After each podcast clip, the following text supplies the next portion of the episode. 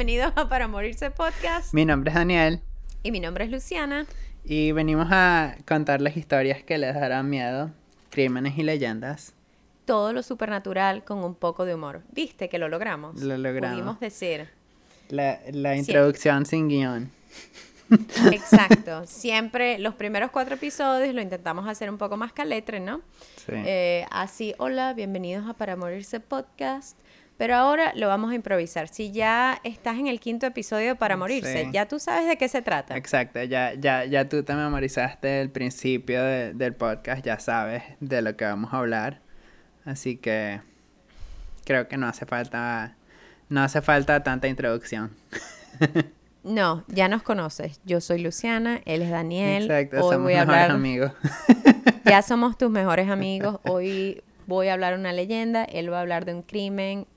Tenemos es que seguirle dando. Eh, gracias. Pero sabes qué, quiero agradecerle a todas las personas que sí han escuchado el podcast esta semana, estas últimas semanas. Y por no comentar acerca de los errores eh, gramaticales. Y problemas de audio y problemas de nada. Gracias por no comentar eso en un podcast que acaba de comenzar. Por ejemplo, en los primeros episodios, porque yo los escucho, ¿no?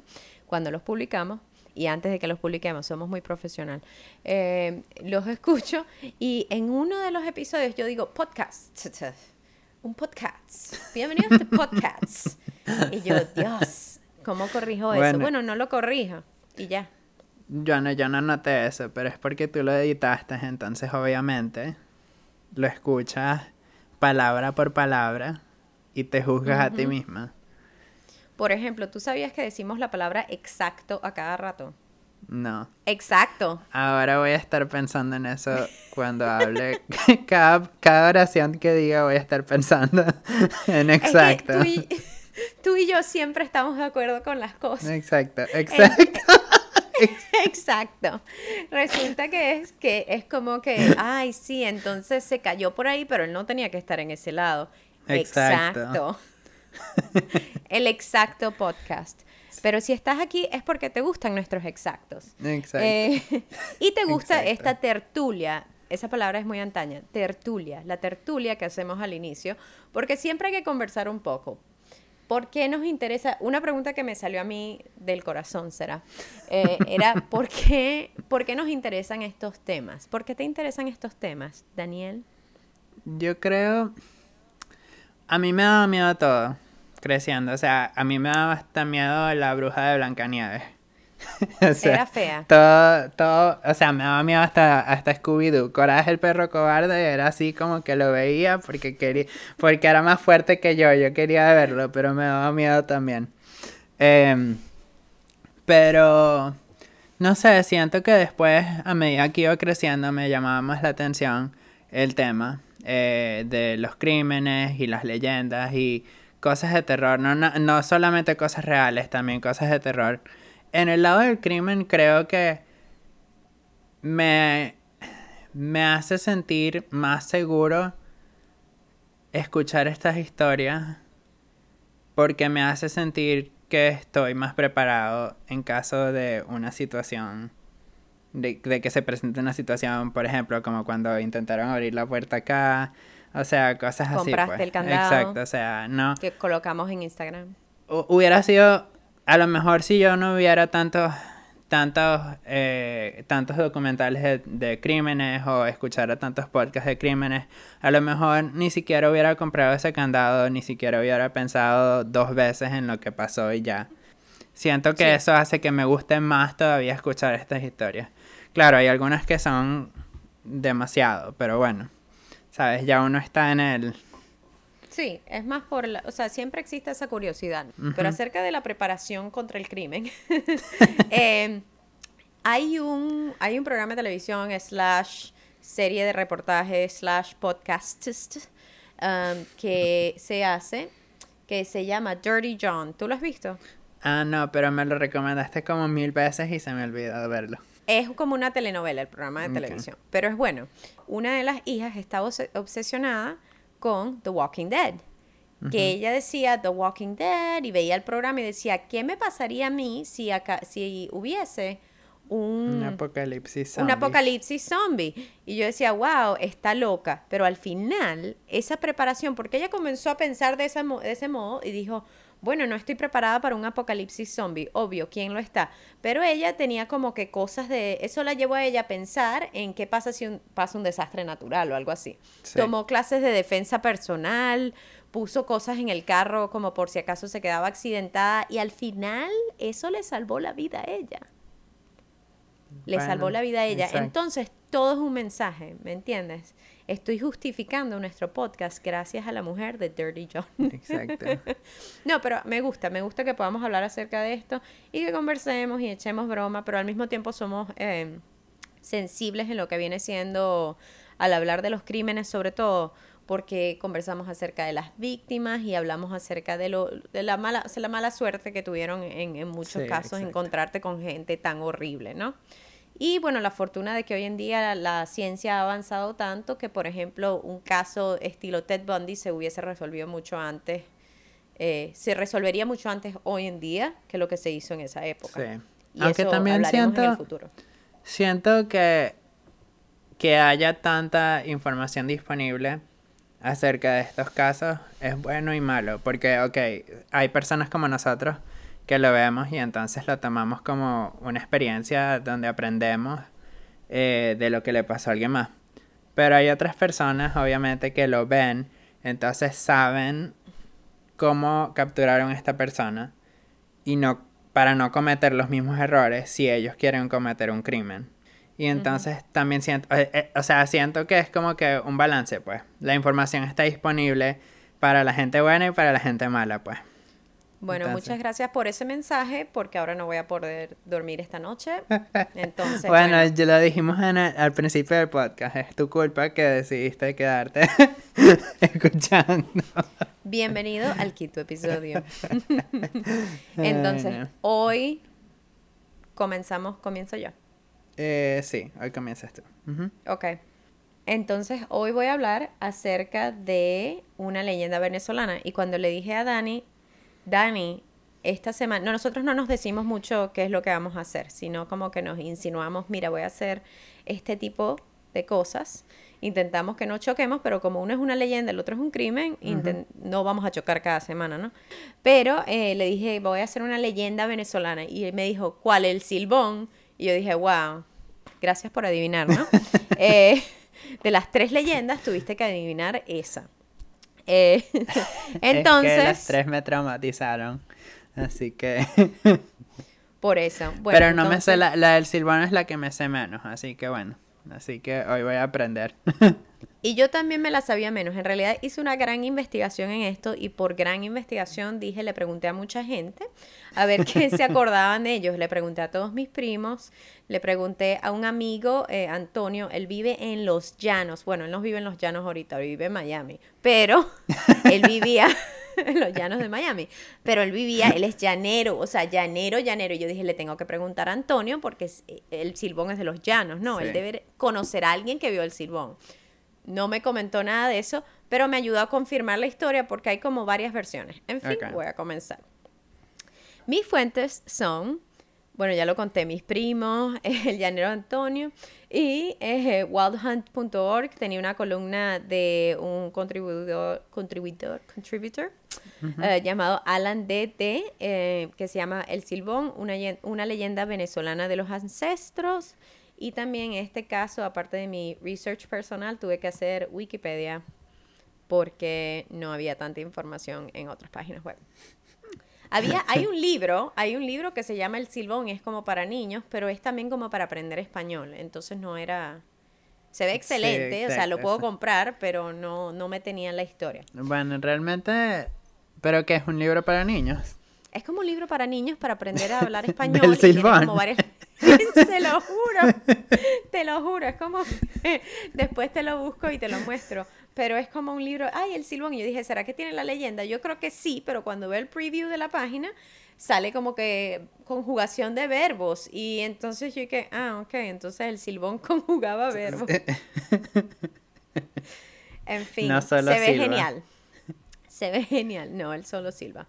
En fin, si eres de Venezuela, lo más probable es que conozcas una serie de leyendas tradicionales como la Sayona, la loca Luz Caraballo si has ido a Mérida, o el Silbón. Y hoy voy a hablar, como ya dije, de la leyenda tradicional venezolana, un espanto que lo llaman el Silbón. No se sabe con exactitud el origen de la leyenda, pero se estima que comenzó en el siglo XIX, como a mediados de los 1800. Esta historia tiene lugar en los llanos que cubre la zona del centro oeste venezolano. O sea, no nosotros, nosotros no somos de los llanos, pero escuchamos la historia del silbón. Hay dos versiones principales de la historia del silbón, ¿ok? Y las voy a comentar para que vean por qué tuve que hacer varias preguntas. En los llanos de Venezuela vivía un hombre que vivía con sus papás. Un día le pide a su, a su padre, o sea, era como era un joven, era un joven, ¿ok? Un, joven malcriado. Eh, porque un día le pide a su papá que vaya a buscar carne de venado, que quería comer. Quiero comer venado. Ok, muy específico, pero es lo que pide. El papá, que aparentemente en esta historia es muy buena gente, sale a cazar, pero no consigue venado. Regresa y el hijo está enfurecido y mata al padre, le saca el corazón y el hígado. Y después, no sé dónde estaba la mamá, pero llega la mamá y le da el corazón y el hígado del papá y le dice que se lo cocine. Es lo que le dicen como las asaduras. Eh, qué asco. Diciéndole que, sí, qué asco, ¿ok? Un calici pero horrible. Entonces diciéndole, si se acuerdan de esa escena, ¿no? De Game of Thrones. Eh, ok, este es el corazón y el hígado del papá. La mamá sospecha algo raro ya que la carne está muy dura. no por la forma del corazón y el hígado, sino que lo cocina y dice, esta carne está muy dura. Yo nunca me hubiera dado cuenta. Ok. Y entonces, dejémoslo así. Y entonces dice, eh, descubre, no sé, mágicamente, todo esto es una leyenda, no vamos a preguntarnos mucho qué pasó. Y ella dice, estos son los órganos del papá, o sea, su esposo. De ahí ella maldice al hijo por toda la eternidad. Y entonces entra en escena el abuelo. ¿Ok? El ¿Y dónde estaba el abuelo durante todo este tiempo? En la casa de al lado. Ah, ok, ok. Así se vivía antes. Escuchando, el abuelo llega, escucha lo que el joven hizo, lo ata a un palo, a un poste, y le pega latigato, latigatos, latigazos hasta la que la espalda le sangra. Después, esto es muy como torturoso, le echan alcohol a las heridas y por último, como para acabarlo, libera dos perros hambrientos para que acaben con este muchacho, o sea, lo está matando, pues.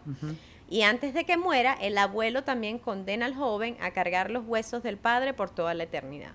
Entonces, ahí se crea la leyenda. ¿Tú te acordabas de algo de esto? No.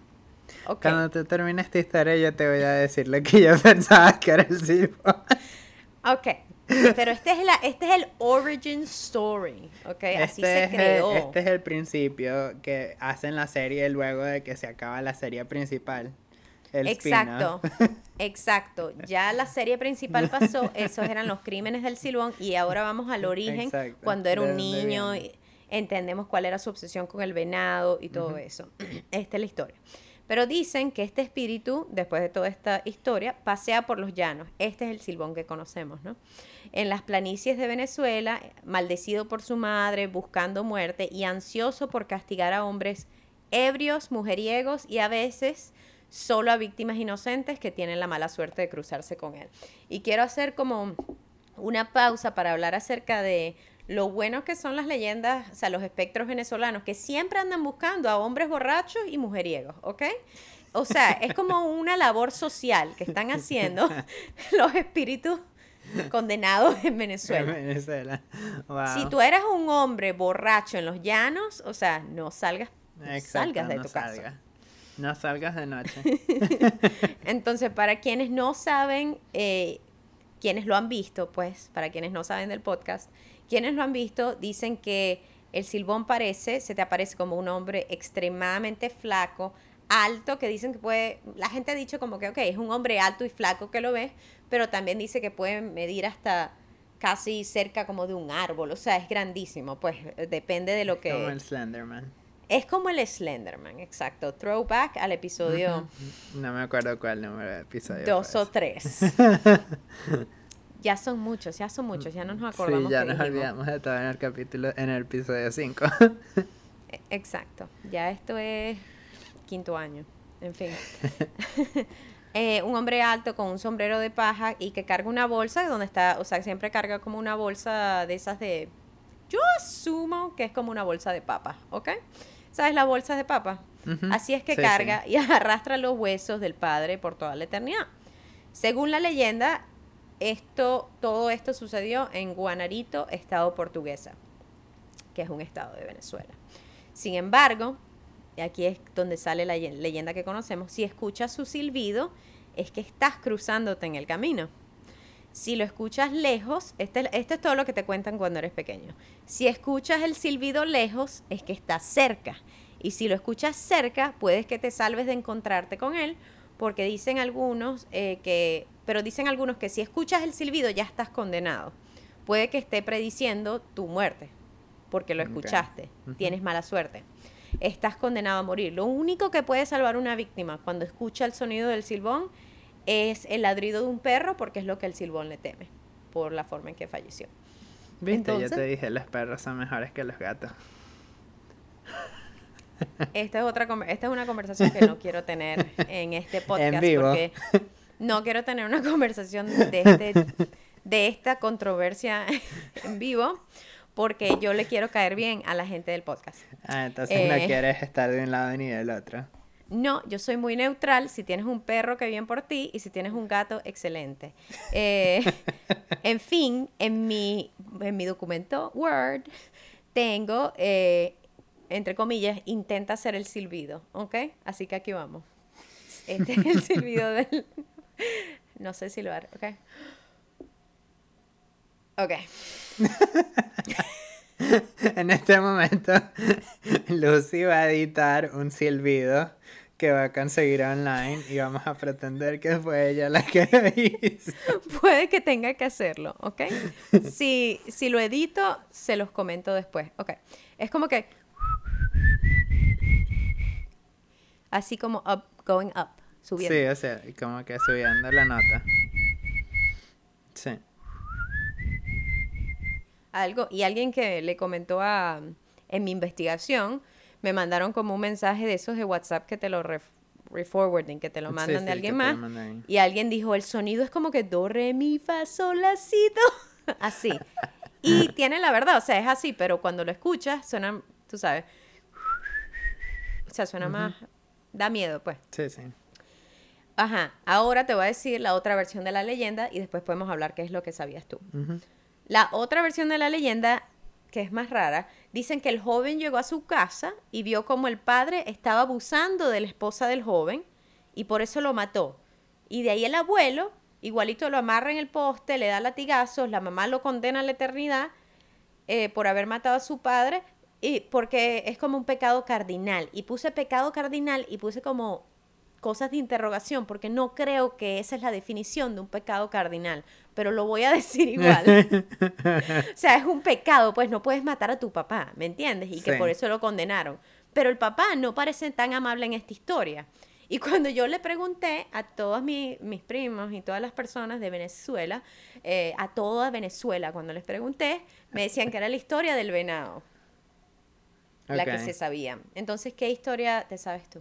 Ninguna de las dos. Yo no me sabía la historia, yo no me sabía el origen del, de, de la leyenda, pero me gusta más la segunda porque tiene más sentido. Escribieron mejor la segunda historia.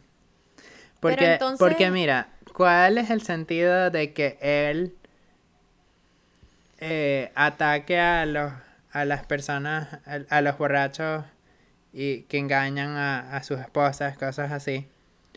Mm. Si su papá no era nada de eso. ¿Entiendes?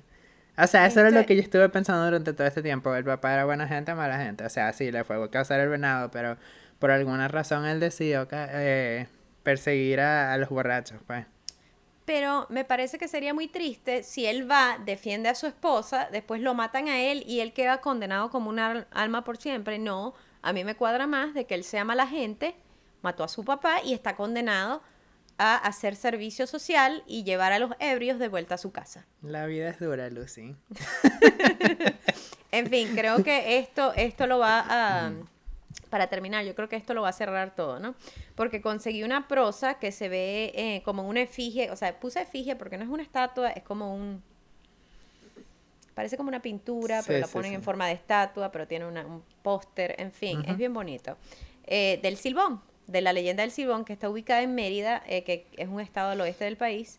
esto queda en un parque de atracciones que se llama la Venezuela de Antier, donde hacen referencia a este tipo de em, leyendas, también a muchas cosas. La Venezuela de Antier es muy interesante, mantiene bastantes como las tradiciones venezolanas en, forma de Disney, pues, es genial.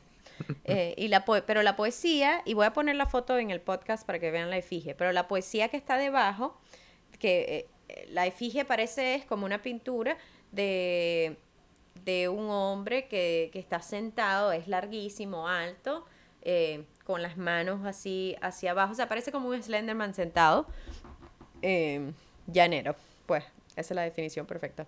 Pero la prosa que está abajo dice, dicen que nació en Guanarito y que es un ánima en pena, porque mató al papá para comerle la asadura y su mamá lo maldijo para toda su vida, que cuando está sentado las canillas pasan arriba de la cabeza, se conoce por silbido, aparece en tierras portuguesas. Varinas, mayo, época de espanto. Y yo quiero decir que este, este, yo iba a decir que era una poesía, pero al final esa última frase no cuadra, ¿me entiendes? Sí, esta, e, esa, sí, esa, eso, lo arruinó. Todo estaba como que, pum, pum, pum, se conoce por silbido, aparece en portuguesa, varinas, mayo, época de espanto. Bueno, pero por lo menos es informativo, ¿sabes? No vayas a varinas en mayo. Exacto. ¿Y por qué portuguesa y varina? Si pasó en portuguesa, ¿por qué tiene que ir para varina? O sea, muchas le preguntas. ir a varina. En fin, a mí me daba, o sea, a mí me siempre me pareció una historia que me dio, me daba miedo, pero era más porque íbamos de nuevo, mención especial a Caripe, que es una montaña en Monagas, donde siempre pasábamos vacaciones, entonces ahí es montañudo, o sea, son montañas, entonces ese era donde te contaban la historia del silbón, cuidado que te va a salir el silbón de noche, entonces tienes que entrar para tu casa para que no escuches al silbón. Sí, bueno, yo nunca quería escuchar la leyenda, así que por eso nadie me la ha contado. Pero yo en mi cabeza creé una historia. ¿Y cuál era la historia? Era las leyendas, las leyendas para... las leyendas venezolanas para mí estaban todas conectadas. O sea que tú tenías un multiverso. Era una dinastía. y, el Silbón era hermano de quién? y el Silbón estaban juntos. Tú no sabías. ¿Y cómo tú llegaste a esa conclusión? No había ninguna historia. Yo nada más sentí que ellos se llevaban bien. Y entonces la Sayona era la hermana de la Llorona porque rima, entonces, ¿sabes? Obviamente tenía que ser la hermana. Yo siempre pensé que la Sayona, bueno, vamos a hablar de eso más adelante, pero yo siempre pensé que la Sayona y la Llorona eran como la misma gente, ¿no? Pero de nuevo, la Sayona hace un servicio social buscando a la gente mujeriega, los hombres mujeriegos, y la Llorona solo llora. Exacto.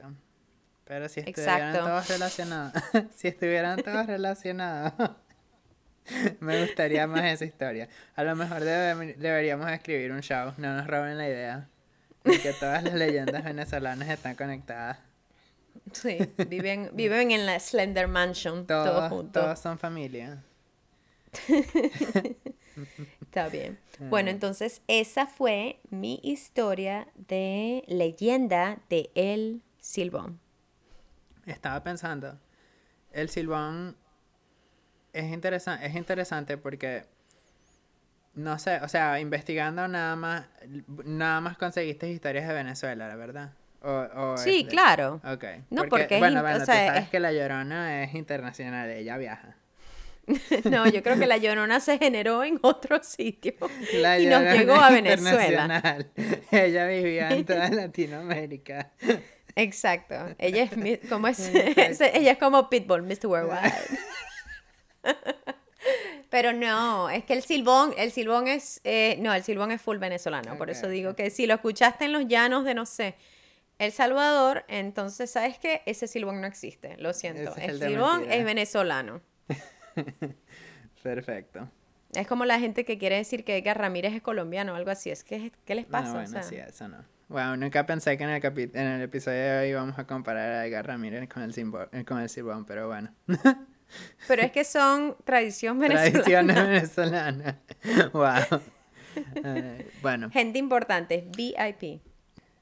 bueno, la historia que les traigo hoy eh, es desde hace tiempo, o sea, pasó hace tiempo, entonces nada, la, a mí- en mi opinión yo siento que las historias que pasan hace bastante tiempo es más fácil para mí escucharlas y que no me asusten o no me causen miedo. O sea, las historias que pasaron en los 2000 ya esas se sienten así como que wow, pasó ayer. No las, no las has podido procesar Exacto. todavía. Pero esto pasó en 1971. Eso Eh, fue hace, 30 poco, milenios. Exacto. Eh, el otro día estaba viendo la nueva serie de Disney Plus um, de Loki, eh, que es de Marvel y a mí me encantan todas las cosas de Marvel, entonces obviamente, ¿sabes? Estoy viendo la semana a semana. Tú también la estás viendo, pero no voy a decir nada de lo que pasó en el capítulo 2 porque todavía no lo has visto. Gracias. Así que- pero estuvo mejor que el 1. Así wow. que Es una serie muy buena. Sí, pero en el capítulo 1 hay un momento en que, esto no es un spoiler, así que no tienen que dejar de escuchar, en que él está en un avión. Entonces, eh, esa escena está basada en un crimen que existió, que pasó en la vida real. Eh, yo les, les voy a contar la historia de D.B. Cooper. Lo llaman D.B. Cooper, pero eso es porque la letra D, B, Cooper. Pero las veces que lo he escuchado siempre lo mencionan así, D.B. Cooper. Entonces, si se me sale D.B. Cooper es porque así es como lo he escuchado más veces. Eh, pero es la abreviación del nombre que les voy a explicar a medida que vamos, eh, que les voy contando la historia. La Ujú. información de hoy la saqué de un artículo del New York Magazine por Geoffrey Gray y de Wikipedia. En la víspera del Día de Acción de Gracias, el 24 de noviembre de 1971, un hombre de mediana edad que llevaba un maletín negro se acercó al mostrador de vuelos de Northwest Orient Airlines en el aeropuerto internacional de Portland. Se identificó como Dan Cooper, de ahí viene la D y el Cooper, de D.B. Cooper, Ok. y usó efectivo para comprar un boleto de ida en el vuelo 305, un viaje de 30 minutos al norte de Seattle. Cooper abordó el avión y tomó el asiento 18C, aunque realmente leí como cinco asientos diferentes, así que el asiento no es tan importante, pero bueno. Lo Eh, elegiste. ya Exacto, tú dijiste, ya ¿es tienes la información 18C? 18C, eso suena bien. Eso es por si vienen después. Mira, yo leí que era el 17, no. Exacto, 17B. exacto. Como que, ok, whatever. Exacto, mijo. no me importa, no me lo digan. Ya yo hice la investigación. y concluí que era el El 18C. 18C sonaba bien. Ok. Ujú. Y pidió una bebida, un whisky con refresco. Eh. Testigos describieron a un hombre de 40 años, vestido con un traje de negocio y con corbata negra y camisa blanca. El vuelo 305 salió de Portland, según lo programado, a las 2 y 50 pm, eh, hora del Pacífico. Así se dice, Ujú. ¿verdad? Sí, Hora porque del estamos en el Pacífico. Pacífico. Sí, Sí. exacto. Ok, ok. Pacific Standard Time. Exacto, eso es lo que estoy pensando, pero no sabía cómo traducirlo. No, sí es, sí, no, sí es la hora del Pacífico. Yo me estoy burlando, pero es así. Y la otra es la hora del este. Porque esa sí Hora la tengo como este, del EST. este, Sí, sí, sí. Exacto. Ya sabemos, para el futuro. Ok. Poco después del despegue, Cooper le entregó una nota a Florence Schaffner, la asistente de vuelo situada más cerca de él, en un asiento plegable de, ¿sabes? Cuando las aeromosas se sientan en los asientos que se, o sea, que cuando te va a despegar y cosas, exacto, que te ven de frente. Sí, de Entonces frente. él le dio la nota, una nota, y ella pensó, esta es la escena que muestran en Loki, ella pensó. Que era así como que él estaba dándole el número de teléfono como para llamar, que que lo llamara después y cosas así, ¿no? Sí, entonces diría, ella ay, como- qué fastidio este señor. Exacto, entonces ella se guardó la nota. Entonces Cooper se inclinó hacia ella y le dijo, señorita, será mejor que mire esa nota, tengo una bomba. Ok, ese, me acuerdo porque yo vi eso en Loki, pero no entendía que era lo que me estabas diciendo de que mi episodio lo saqué de Loki o algo así. Sí. Em, entonces, ahora, ahora sí, Bueno. ¿qué pasó? La nota eh, estaba escrita toda en mayúsculas según los, los relatos de la gente. Eh, se desconoce lo que decía la nota exactamente porque Cooper, según lo que yo leí, Cooper pidió la, la nota de vuelta. Eh, Pero Schaffner recuerda que mencionaba la bomba y le decía que se sentara en el asiento junto a Cooper. Schaffner hizo lo que, se decía la no- lo que le decía la nota y luego pidió en voz baja ver la bomba. Cooper abrió su maletín, eh, que todo el mundo vio, todo el mundo describía al hombre como que llevaba un O maletín. sea que esto es en medio del vuelo. En medio del vuelo, ya habían Y ella despegado. se va y se sienta al Se lado sienta de él. al lado de él. En el asiento En el 18B. asiento 18. bueno, depende, toda la porque gente- mira, si el 18, sabes que ya sabes que hay aviones que que tienen decir. dos sillas a un lado y después el pasillo. Quién sabe, a lo mejor él estaba del lado de los tres puestos. Ok, bueno. Pero o es el C O el D. o es la otra el letra. Ok, en fin. En fin. Pero bueno, Esto sí, está pasando exacto, cuando está volando y hay otra gente viendo lo que está pasando. Eh, no sé si Porque- en ese momento había otra gente viendo. Creo que lo hicieron muy, dis- muy discretamente porque creo que ellas, o sea, esta es la manera que ella estaba manejando la situación eh, para Igual. que todo el mundo no entrara en pánico. Sí, pero igual, una azafata nunca se sienta en un asiento así. Yo veo una azafata, aeromosa, persona asistente de vuelo, Sí. sentándose al lado de una persona normal, o sea, una persona normal, un plebeyo, pues, alguien que no es un Alguien X. alguien X, y yo digo, Dios mío, nos vamos a caer o esa persona se está muriendo, ¿no? ¿Por qué bueno. ella se va a sentar? O sea, yo siendo alrededor me hubiese causado curiosidad, por eso te pregunto si es algo que los demás Sí, notaron. bueno, sí, es Pero el relato es de ella, pues. Pero el relato es de ella, no. No encontré otra historia de, alguien viendo lo que estaba pasando en ese momento. Eh, sí, y es un vuelo de media hora también, ¿no? Es sí, como que- exacto, exacto. Em, pero bueno, Cooper abrió su maletín eh, súper rápido para que ella pudiera ver eh, que había ocho cilindros rojos. O sea, literalmente esto es como una, como una, una caricatura. O sea, ocho cilindros rojos unidos con cables recubiertos con aislamiento y una batería cilíndrica en el centro. O sea, como tú me estás diciendo como las bombas Acme. Como las bombas Acme, exacto. Acme, exacto. El correcaminos y todo eso. O sea, lo que tú Exacto. piensas, esto es una bomba, wow. Exacto. Lo que le faltaba era la, la cosa, lo, lo que- la manija esa Sí, que tú bajas manija, para pum. empujas hacia Ay, abajo y no, explota. ay, no, pobrecita, pobrecita Sí, no, ella, no, o sea. eso- Bueno, es increíble, ¿no? Porque, bueno, o sea, esta es una situación extrema, pero...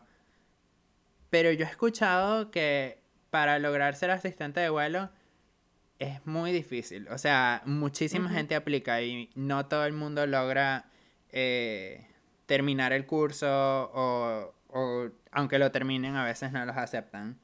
O sea, Sí, porque eh, todas las situaciones que tienen que lidiar ellos, la sí, gente piensa como que, que, quiero ser, bajo presión también, o sea, Sí. Nunca se Quiero sabe ser lo que puede pasar. Sí, exacto. quiero ser hermosa, quiero volar por el mundo. Es como que, ok, yo vi esa película que yo creo, no me acuerdo si era Gwyneth Paltrow, pero es una película donde ella quería ser aeromosa y ella hizo el curso, lo logró, pero nada más era doméstica, o sea, era todo local. Iba de... Iba de esto es muy serio, ¿ok? Iba como que de Kentucky a Alabama, de Kentucky a Alabama, y ella decía, Dios mío, no, yo lo que quiero es viajar a París. Y o sea, le costó bastante trabajo, ¿me entiendes? Y esta es nada más una Bueno. película. Pero es lo que está, pero viene al mismo caso, aunque sea ficción, de que no es fácil, pues ni siquiera salir no de no Alabama es a París fácil, no es fácil. Exacto. Em, pero, exacto, o sea, ella, eh, la, la, la, la aeromoza en la historia, Schaffner, ella supo cómo reaccionar porque realmente no entró en pánico, pues, o sea, estaba lista para una situación así. Cooper pidió 200 mil dólares en moneda estadounidense negociable. O sea, no especificó si eran dólares o qué quería exactamente, pero al final le dieron dólares, así que bueno, yo creo que se refería a una moneda que él pudiera intercambiar. O sea, algo... ¿Cómo así? O sea, una moneda que fuera... No popular, esa no es la palabra correcta, pero algo así como el dólar, pues una moneda que se pudiera intercambiar fácilmente. Oh, ok. Exacto. Porque yo pensé que tú habías... eh, disculpa, te escuché mal. Como que una moneda americana intercambiable, pero solo pidió una moneda intercambiable, o sea, currency, dólar, Sí, exacto. ajá. euro. Algo así. Ya. También pidió Ah, no, no cuatro había... para Lo siento. Corrección, no existía el euro en ese entonces, pero bueno, lo siento. Por eso es que pidió una moneda que sirviera, moneda, o sea, exacto, el dólar. Él sabía lo que iba a pasar, entonces estaba viendo. Y pidió cuatro paracaídas. eh, no sé, para él y, su amigo- y sus amigos imaginarios será. Eh, y un camión de combustible en Seattle para ponerle al avión cuando aterrizara. Schaffner transmitió las instrucciones de Cooper a los pilotos en la cabina y luego de esto eh, regresó y vio que Cooper llegaba, llevaba eh, gafas oscuras. O sea, se puso los lentes. O sea, literalmente este personaje es como si viera, como si fuera una película. O sea, todas las cosas que cuentan de él. Claro, o sea, estos son todos relatos de la gente que estaba en el avión. Entonces nadie, o sea, no, no se sabe si, si alguna persona exageró su historia o cosas así, pero Sí. es lo que dice la policía, pues. El piloto, William Scott, se puso en contacto con el control de tráfico aéreo del aeropuerto de Seattle-Tacoma, que informó a las autoridades locales y federales. A los otros 35 pasajeros se les dijo que su llegada a Seattle se retrasaría debido a una dificultad mecánica menor. Bueno, es que, ¿qué vas a decir? Queridos pasajeros, eh, no queremos alarmarlos, pero hay una bomba en, el, avión, y vamos a aterrizar en cinco minutos en Seattle, pero le pedimos que se calmen y no salgan del avión Exacto, rápido. pues. no corran, eh, No mantengan corran, sus hay una bomba mantengan los cinturones abrochados hasta, el que la final. luz de- Sí. Pero bueno, eh, el presidente de Northwest Orient, eh, que es la aerolínea, eh, Donald Nero, autorizó el pago de rescate y ordenó a todos los empleados que cooperaran completamente con las demandas del secuestrador. De, bueno, el secuestrador no es, sec- es secuestrador técnicamente porque tiene el, el avión secuestrado, pues. Sí. Eh, Sí, es secuestrador aquí. Exacto. El avión do- dio vueltas en torno a Puget Sound. No sé cómo pronunciar, cómo pronunciar esa, esa zona, pero es algo que queda por Washington, cerca de Seattle, si no me equivoco. Y si me equivoco, espero nunca enterarme. Eh, Como tú lo dijiste, así será. Exacto. Lo hizo, dio vueltas durante aproximadamente dos horas para que la policía de Seattle y el FBI, y el FBI dispusieran de tiempo suficiente para armar los paracaídas de Cooper y el dinero del rescate. Y, todo esto con gente. con gente adentro, los 35 Y pasajeros. la gente, y la gente no se, y los bueno, 35 era una falla, era una falla mecánica menor. Oh, una falla mecánica menor de dos horas. pero Yo me también estaría volviendo loca. Sí, no, pero también necesitaban tiempo porque necesitaban tiempo para movilizar al personal de emergencia también que, te- que te- llevaban, porque, Sí. ¿sabes? No, ellos le van a dar lo que él pide, pero esperan probablemente, eh, Lo peor. o sea, sacar a los, los, los rehenes, cosas así, ¿sabes? Para. Y tienen que tener gente ahí para, para ver si están bien. Schaffner eh, describió a eh, D.B. Cooper como tranquilo, educado y bien hablado. eh, nada consi- consistente con los estereotipos asociados popularmente con la piratería aérea en ese momento. O sea, gente, porque en esa época aparentemente era muy fácil eh, secuestrar aviones porque no había tanta seguridad en los aeropuertos. Entonces, cualquier Es que estoy pensando, estoy pensando cuál es el estereotipo del pirata Jack aéreo. Sparrow.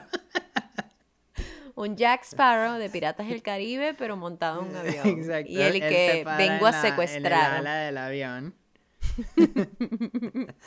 con su Entonces, telescopio. este estaba bien vestido, con sus lentes, Sí, con elegante. Su, con su camisa blanca, corbata, o sea, súper, súper, súper fino, pues.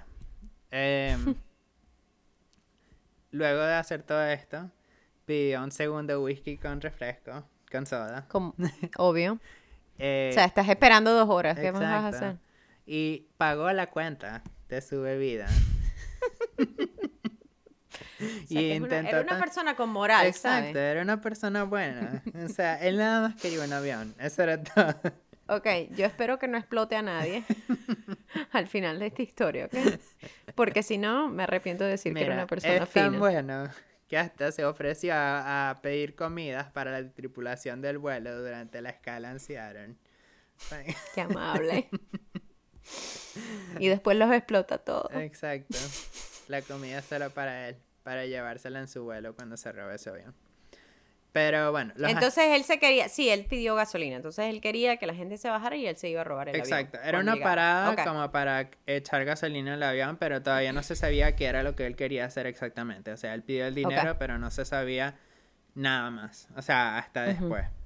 Eh, los agentes del FBI reunieron el dinero del rescate de varios bancos del área de Seattle y eran 10.000 billetes de 20 dólares sin marcar. La mayoría de los números de serie que comenzaban con la letra L que indicaban la emisión del Banco de la Reserva Federal de San Francisco. Y a cada billete le tomaron fotografía en microfilm. Eh, ¿Sabes? Esa máquina es una máquina eh, como un escáner, más o menos, Ujú. para tomarle fotografía de los dos lados. Sí, Eh, claro, para ver dónde para, aparecía. Exacto, como para tenerlos registrados en caso de que alguien utilizara esos mismos billetes. Em, Por eso tardaron dos horas. Sí, exacto. Eh, Cooper al final rechazó los paracaídas militares ofrecidos por el personal de la base de la Fuerza Aérea y en cambio exigió paracaídas civiles con cuerdas de, de desgarre que se operan manualmente, o sea, como los que se ven normal eh, en las Sí. películas y todo, que tú jalas. Pero eso me pareció muy inteligente de su parte porque si yo fuera Cooper, yo no confiaría en que me dieran un paracaídas que funciona. Tienes razón. Y al mismo tiempo, hoy en día pensarías que te ponen un tracker en cualquier cosa. O sea, Exacto. si estás huyendo, te van a poner. Ve que Exacto. le tomaron foto a los billetes. O sea, Era mucho ¿quién más hubiese fácil dicho? cometer crímenes antes. Pues, Igual te hubiesen puesto un radar. Sí. ¿Me entiendes? Sí, o sea, sí, sí, siempre hay una exacto. forma. Exacto. sí. En fin, no hagan estas cosas. No pero esto, continuemos. exacto. Eh, bueno, a las 5 y 24 pm, eh, Cooper fue informado de que se habían cumplido sus demandas y a las 5 y 39 el avión aterrizó en el aeropuerto de Seattle, Tacoma. Cooper ordenó a Scott que rodara, que le diera vueltas al avión hasta una sección aislada y bien iluminada de la plataforma y que cerrara todas las ventanas de la cabina para en caso en caso de que hubiera francotiradores de la policía.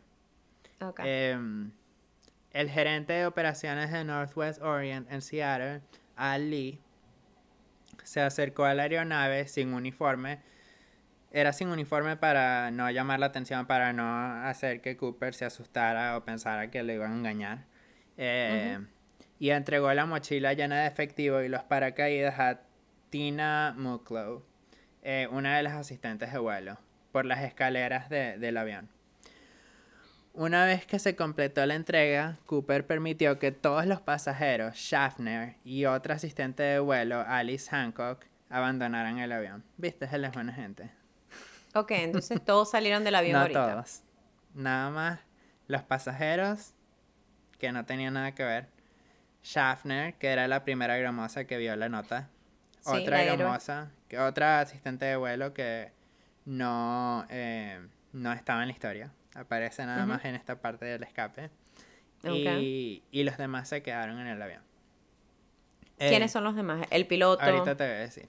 Em. Durante el reabastecimiento de combustible, Cooper describió su plan de vuelo a la tripulación de la cabina. Él quería ir en rumbo sureste hacia, hacia la Ciudad de México. Y, o sea, escapando, bueno. que eh, el copiloto William Rataksak informó a Cooper que el alcance de la aeronave estaba limitado a aproximadamente mil millas, 1600 kilómetros, eh, bajo la configuración de vuelo especificada, lo que significaba que sería necesario un segundo reabastecimiento de combustible antes de llegar a México. Cooper y la tripulación discutieron opciones y acordaron Reno, Nevada. ¿Sabes? Ahora ya todos son amigos. ¿Y a dónde quieres hacer la parada? ¿La podemos hacer en Nevada o la podemos hacer en Texas? O sea, ¿qué te parece mejor? Pero no, bueno. Cooper. Pero era una parada, ¿no? Era una parada. Es una parada para echar gasolina nada más y, seguir. O sea que el proceso iba a volver a comenzar. Exacto. Eh, Cooper ordenó además que el avión despegara con la puerta de salida con la puerta de salida trasera abierta y la escalera extendida. Eh, al principio ellos intentaron pelear con él y decirle que eso no era seguro, no se podía, pero bueno, obviamente él es el que tiene el control, así que el que tiene la bomba. Así que, bueno. Eh, aproximadamente a las 7 y 40 pm, el avión despegó con solo Cooper, el piloto, la asistente de vuelo Muklow, que fue la que le dieron el dinero y se lo entregó, eh, el copiloto y el ingeniero de vuelo Harold Anderson a bordo. Dos aviones de combate eh, de la base de Fuerza Aérea eh, McCord siguieron al avión, uno encima y otro debajo sin que Cooper notara. Ah, ok. Em, Inteligente. Exacto. Después del despegue, Cooper le dijo a Muklo que se uniera al resto de la tripulación en la cabina y permaneciera allí con la puerta cerrada. Mientras ella obedecía, Muklo observó a Cooper atarse algo, posiblemente a la bolsa de dinero, alrededor de su cintura. Aproximadamente a las 8 pm, una luz de advertencia brilló en la cabina, lo que indicaba que el aparato de las escaleras se había activado. Rataksak, o como sea que se pronuncie el nombre, eh, ofreció asistencia a través del sistema de intercomunicación de la aeronave, lo cual Cooper no aceptó. Luego de esto, la tripulación pronto notó un cambio en la presión del aire, lo que indica que la puerta del avión estaba abierta. Y esta fue la, puerta, la puerta, la puerta del lado. Sí, exacto. y Cooper estaba en el, en el, ¿cómo es que se llama eso? El, el cockpit. No, creo, Cooper estaba como que él hizo que la aeromoza, que todo el mundo quedara en la parte de delante del avión. En el cockpit. Exacto. Ok. Y él se quedó atrás. Eso fue lo que yo entendí. Pero ya va, tú me dijiste, tú dijiste que ella tenía el dinero. Ella ya se lo había dado. Ella le dio el dinero. Ya se lo había dado, ok. Em, y entonces sintieron, el, alante del avión, sintieron una diferencia en la presión del avión. Y esa fue la última vez que la tripulación se comunicó con Cooper. O sea, él saltó del avión. Wow, en el medio. o sea, el plan era mentira. Él, él, él, iba a escapar en el trayecto de Seattle a eh, Nevada. Em, aproximadamente a las 10 y 15 pm, el avión aterrizó con la escalera aún desplegada, ¿sabes? Que cuando salieron, en el aeropuerto de Reno, en Nevada. Agentes del FBI, policías estatales y la policía de Reno rodearon al avión, ya que aún no se había determinado con certeza que Cooper ya no estaba a bordo pero rápidamente se dieron cuenta que ya no estaba ahí. Los agentes del FBI recuperaron 66 huellas dactilares no identificadas a bordo del avión. Pero claro, es un avión, o sea... ¿Cuántas personas no pasan en un avión? Exacto. Eso es como cuando contaminan la escena del crimen. Bueno, ya este estaba contaminado antes de que empezara el crimen. Exacto. Pero bueno, los agentes... No hay forma. Sí, exacto. Los agentes también encontraron la corbata negra de Cooper y dos de los cuatro paracaídas. Eh, las autoridades entrevistaron a testigos en Portland, Seattle y Reno y se desarrollaron bocetos que mostraban la imagen de Cooper y esa seguramente es una de las fotos que vamos a poner en nuestro Instagram, eh, el boceto de, de, la imagen que, que ellos crearon de acuerdo a lo que los testigos dijeron. Ok, voy a buscar la imagen ahora mismo porque quiero verlo mientras estamos conversando. ¿Quieres ver cómo se ve eh, esta persona tan elegante y amable? Wow, es un tipo elegante. Se ve normal realmente, es muy difícil. Porque... Sí, es un tipo, es un tipo normal de la época, ¿no? O sea, cabello oscuro, ojos normales, o sea, no hay nada, ese es el problema, no hay nada particularmente. No hay nada particular. Exacto. No hay nada particular de él, es una persona que pasas por la calle y dices como que, ok, bueno, que por cierto, acabo de ver en, em, estoy en Google Images, ¿no? Puse imágenes en Google y una de las imágenes es como una juxtaposición del boceto con la foto de un señor que sí, ok, medio se parece, pero cualquiera se parece. Y dice, Mystery Solved, D.B. Cooper was my friend. o sea que, ok, lo que sea Karen. Era tu amigo. Exacto. Wow, es que es igualito, se parece igualito. Es que es una persona. Ok, eh, ok, él desapareció. Muy, desapareció. Tiene unas facciones muy normales, pues. O sea, es muy complicado de describirlo y que sea así como que, como tú dices, wow, es esta persona. Pero, pero necesito saber, o sea, necesito saber. Él salió. Él se tiró. Primero, antes que todo, estoy muy contenta que no explotó a nadie, ¿ok? Él era buena gente, él no quería hacerle daño a nadie. Él quería agarrar ese dinero y salir en un paracaídas. Pero, ok, ¿qué hizo la policía en ese entonces? Calculó más o menos cuándo se lanzó, lo buscó en el trayecto, la zona, alguien vio algo, ¿qué, qué sabes después? ¿O no se sabe nada? Bueno, primero la policía, o sea, y los agentes del FBI comenzaron inmediatamente a interrogar a los posibles sospechosos, porque bueno, o sea, ellos tenían gente sospechosa que, o sea, gente que, que ellos pensaban que era posible que, habían estado, que hubieran estado en el avión. Y gente que había cometido crímenes menores o cosas menos... Como no se habían... en el avión. Exacto, pero no robándose un avión. O sea, nadie había cometido un crimen así. Claro, eh, solo Divi. Exacto. eh, pero uno de los primeros fue un hombre de Oregon con antecedentes policiales menores llamado D.B. Cooper. Y eso, eso fue fácil. Pero ya, espera. ¿Te acuerdas que yo te dije que el tipo se llamaba Dan Cooper, no? Bueno, este sospechoso se llamaba D.B. Cooper y lo contactó la policía de Portland por la remota posibilidad de que el secuestrador hubiera usado su nombre real o el mismo alien en un crimen anterior. Pero rápidamente lo descartaron como sospechoso. Pero un reportero confundió el nombre del sospechoso eliminado con el seudónimo, no puedo hablar ya, usado por el secuestrador. O sea, así fue que nació el nombre D.B. Cooper. Porque él no, se, llamaba D.B. Cooper. se llamaba Dan Cooper. D. Cooper. Exacto. Pero, el, ahora reportero todo el mundo lo conoce como D.B. Cooper porque el reportero lo dijo, después otros, otros periódicos lo agarraron, o sea, la noticia. Y en el mundo, en el mundo está ese pobre señor en Oregon, D.B. Cooper, y ve su nombre en los periódicos y la gente, no tiene los 200 mil dólares. No tienen los 200 mil nombres, pero tienen la mala fama. Mira, ¿serás tú el D.B. Cooper del avión? Y el que sí, pero no. Ay, no. Pero bueno. Y nunca apareció lo que el tú dinero. Me, lo que tú me estabas preguntando del área Em, Ajá. Era muy difícil definir un área de búsqueda precisa, ya que pequeñas diferencias en las estimaciones de la velocidad de la aeronave o las condiciones ambientales a lo largo de la trayectoria del vuelo cambiaban considerablemente el punto de aterrizaje proyectado de Cooper. O sea, cualquier detalle podría haber cambiado el lugar en el que ellos estaban. Y acuérdate que la tecnología de antes no era tan avanzada como la de ahora que bueno, si esto pasa ahora, probablemente ellos puedan agarrar el punto exacto donde estaba. Sí, pero se ya en el satélite. Sí, exacto, 1971. Google Earth.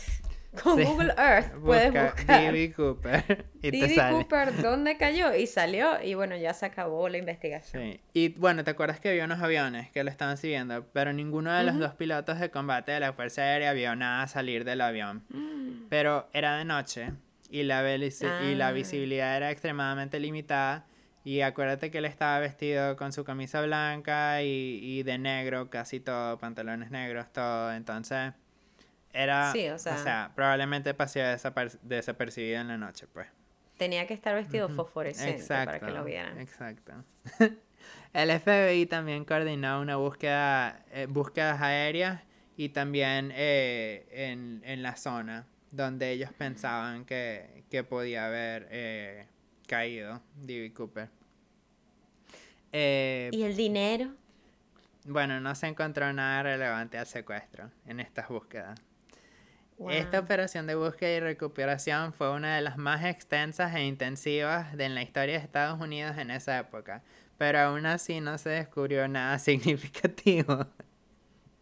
Sea que ni siquiera las mil fotos que le tomaron a, los teléfonos, a los teléfonos, a los billetes, no sé por qué dije teléfono. Bueno, empezaron a, tratar de conseguir, de, de, agarrar ese ángulo, de buscar, de, de encontrarlo a través de los billetes.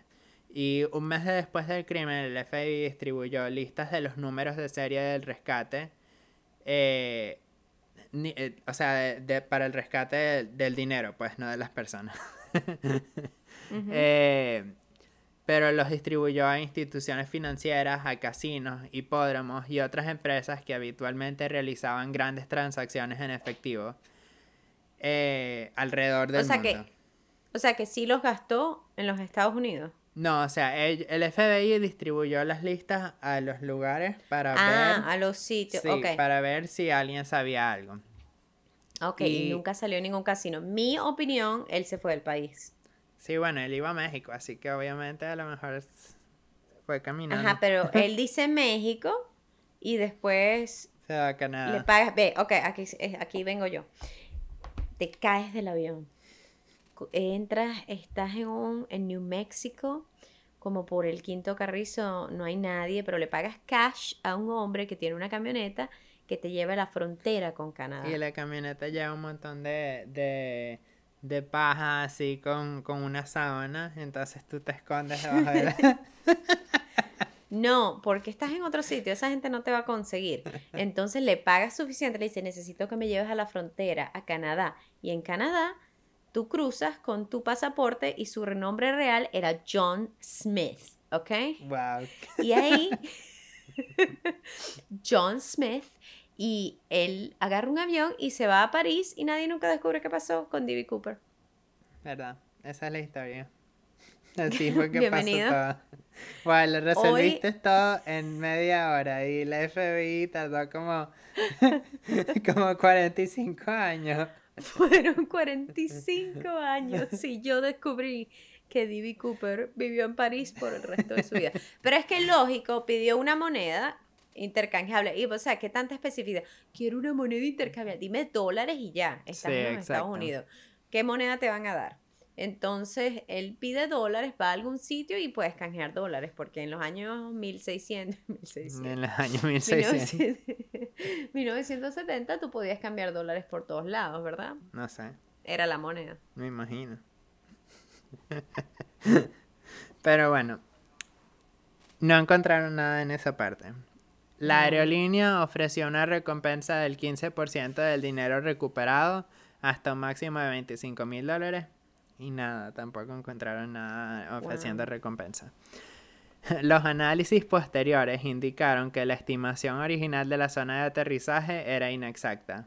Scott, que estaba volando la aeronave manualmente debido a las demandas de velocidad y altitud de Cooper, determinó más tarde que su trayectoria de vuelo estaba más al este de lo que inicialmente se suponía. Esto y otros datos suple, o sea, y otros datos extras sugirieron que la zona de caída real estaba al sur-sureste de la estimación original, en el área del drenaje del río Washuga. Em, wow. Pero las búsquedas no encontraron nada. Y acuérdate que esto pasó en 1971. Bueno, el 8 de julio del 2016 el FBI anunció que suspendería la investigación del caso de Cooper para enfocar sus recursos en temas de mayor urgencia. Las oficinas... nada más les tardó, no sé, 40, años. 45, para decir... Algo así, sí. Sí, para decir, ¿saben qué? Me rindo. pues. Pasaron 40 años, me rindo, o sea, ya no lo conseguimos, lo siento. Exacto. yo creo que la aerolínea ni siquiera existe, ¿no? Sí, probablemente no, yo nunca la había escuchado. Sí, Eh, no Western Oriental Air. Sí, exacto. A lo mejor la cerraron después de esto. pero, Oh. pero bueno, las oficinas de campo eh, locales continuarán aceptando cualquier evidencia física relacionada espe- específicamente con los paracaídas o el dinero del rescate que pueda surgir en el futuro. Y esa es la historia de D.B. Cooper. Wow. Nunca o sea, el- atraparon, se llevó sus 200 mil dólares. Yo escuché Wow. algunos rumores de que encontraron billetes eh, en el eh, como que en las en el bosque, pero yo creo que eso es mentira porque si no porque si no, o sea, ya que ellos tenían fotos de los billetes, hubieran sabido que esos eran los billetes y obviamente significa que él cayó por esa zona, pero Sí. no no encontré esa información tampoco. Sí, no era. No lo conseguiste tan No, no, oficial como cualquier otro. Wow, eso fue de verdad como el crimen perfecto. Llegó, hizo todo, no le hizo daño a nadie excepto a la Exacto. compañía. Exacto. Mira, terminamos, bueno, mentira, iba a decir, terminamos un capítulo, un episodio y nadie se murió. En Solo el las historias, pero el papá de Silván sí se murió, así que bueno, mentira. Sí, pero es una leyenda, lo podemos evitar. O sea que este fue un episodio feliz. Exacto, este fue un, Si un no capítulo eres- feliz. Mira, Si no eres de la compañía Northwestern Oriental exacto, mira. Airlines. Exacto, este crimen no le hizo daño a nadie. Solo fue un robo y un secuestro, o sea, y no pasó más nunca. Exacto. Ay, no. No. Pero es muy interesante. Qué interesante es como estábamos hablando al inicio, que antes no había toda la tecnología y la tecnología hoy en día no te permite que hagas eso. Sí, pues, exacto. Porque no, no puedes desaparecer. Hoy en día no puedes desaparecer tan fácil. No, y tampoco, o sea, no te puedes montar en un avión con una bomba porque todo es la seguridad, la seguridad que tienes Sí. que pasar, o sea, es como Menos que, mal. sí, exacto. Entonces es como que estas cosas no podrían pasar en la actualidad. Es interesante y, y como te digo, nadie se murió, así que bueno. Sí, Necesitamos algo más light esta semana, así que Ya sé la historia que quiero hacer la próxima semana y es muy triste, pero creo que es una historia de la cual tú sabes que siempre damos consejos al final, ¿verdad? sí. Eh, entonces la historia, esa historia creo que le enseñó a muchos padres que hay que tener más cuidado. Interesante. Eso es lo que voy a decir. Bueno, Pero ¿cuáles son los consejos del final? la- lo que aprendimos hoy. No seas un ebrio ni un mujeriego. No seas en ebrio en Venezuela, de en los Venezuela. llanos de Venezuela. Está bien hacerlo en el resto del mundo, no en Venezuela, porque el silbón no es internacional como la llorona. Eh, realmente una de las cosas interesantes que, que, que no que aprendí pues, pero que noté en esta historia es como que la reacción de, las, de los asistentes de vuelo en situaciones extremas. Increíble. Porque es algo que no había pensado eh, mucho realmente. Entonces es como, es interesante. Entonces, más que un no consejo, más que un consejo es... Es una moraleja. Es una moraleja, es una moraleja. La moraleja de la historia es trata bien a tus asistentes de vuelo. Tú no Exacto. sabes por lo que han pasado, ¿ok? Pero bueno, Ya hablamos mucho. Llegamos al Bueno. final. llegamos al final del capítulo. Gracias por escucharnos. Síganos en el Instagram para que vean las fotos de todo lo relacionado con este episodio. Nuestro Instagram es para morirse pod. Si nos quieren mandar una historia o un comentario o decir que dije podcast mal, pueden mandarlo a para morirse gmail.com y también eh, bueno, nos están escuchando ahorita donde quieran escucharnos, pero si quieren ver todas las plataformas en las cuales estamos, pueden o van a nuestro Instagram, arroba para morirse pod y fa- eh, siguen el link en el bio, o pueden ir directo a anchor.fm slash para rayita morirse. O sea, es bastante. Vayan al Instagram y hacen clic, Y ahí link encuentran en el bio, link. y ahí pueden conseguirnos en todas las plataformas que quizás a ustedes les gusta Google Podcast más que Spotify o, no o en Spotify les sale publicidad y quieren Apple Podcast. um, solo tienen que decirnos, ir y buscar. Elijan el que más les gusta. Choose your player. Pero bueno, exacto. Bueno, muchas gracias y escúchanos la semana que viene, que tenemos buenas historias. Sí. Chao. Bye.